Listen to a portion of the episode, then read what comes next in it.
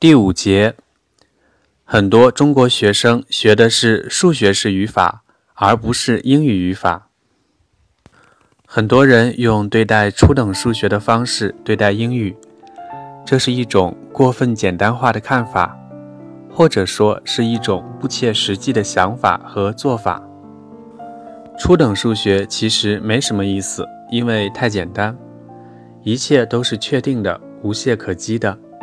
了解一些无需理解争论的公理，然后再推演，或者干脆记忆一堆定理和公式，而后就可以做到无懈可击的证明，或者正确无误的结果。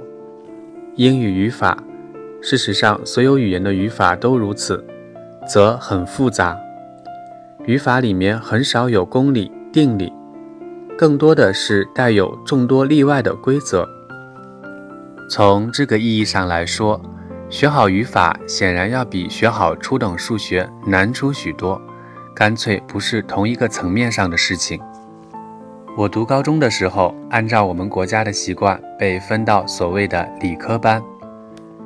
仅凭直觉就知道，大多理科生的所谓优越感是自以为是的幻觉而已。到了微积分和概率统计，数学才真正妙趣横生。因为这个时候，数学已经开始处理复杂性与不确定性。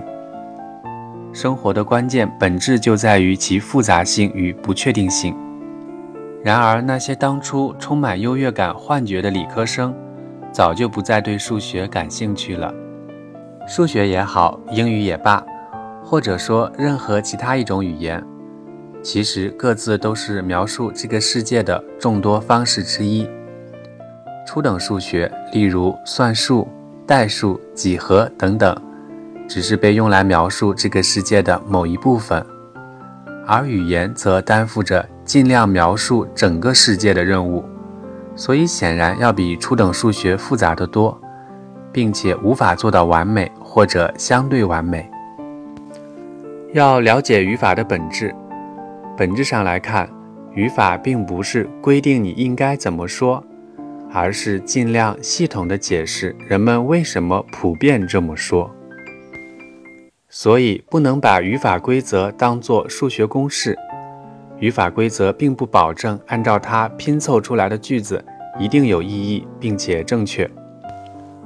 I saw blue and red snowflakes flying in the river。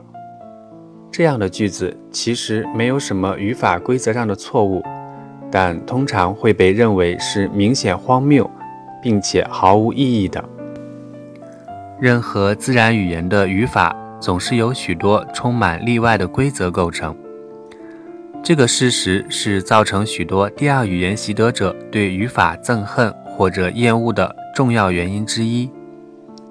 但是，这种憎恨和厌恶实际上是头脑简单、思考粗暴、天真幼稚的表现。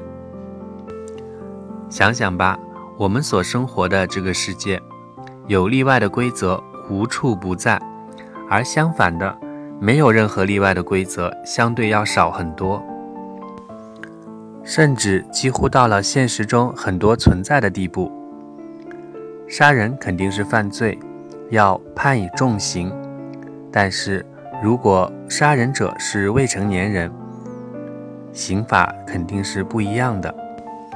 两厢情愿的性爱是无罪的，但是如果其中一方小于十四岁，而另外一方大于十八岁，情况就非常不同了。不要对语法规则感到不耐烦，恰恰是这种不耐烦，使得很多人失去了原本可以掌握最重要的工具之一——英语。学英语或者干脆直接用英语，没有什么捷径。但肯定有窍门，重要的窍门之一就是保持耐心。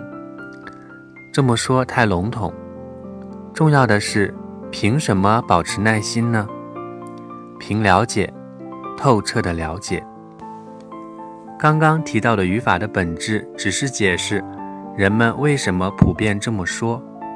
如此看来，就真的没有什么理由去背语法规则了。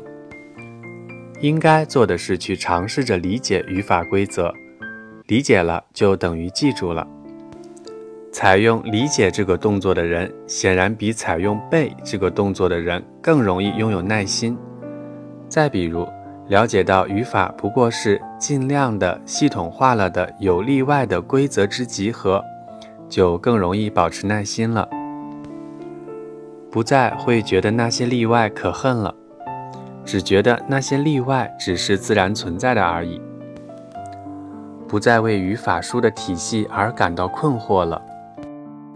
而是清楚能做到这样颇有体系，已经非常不容易了。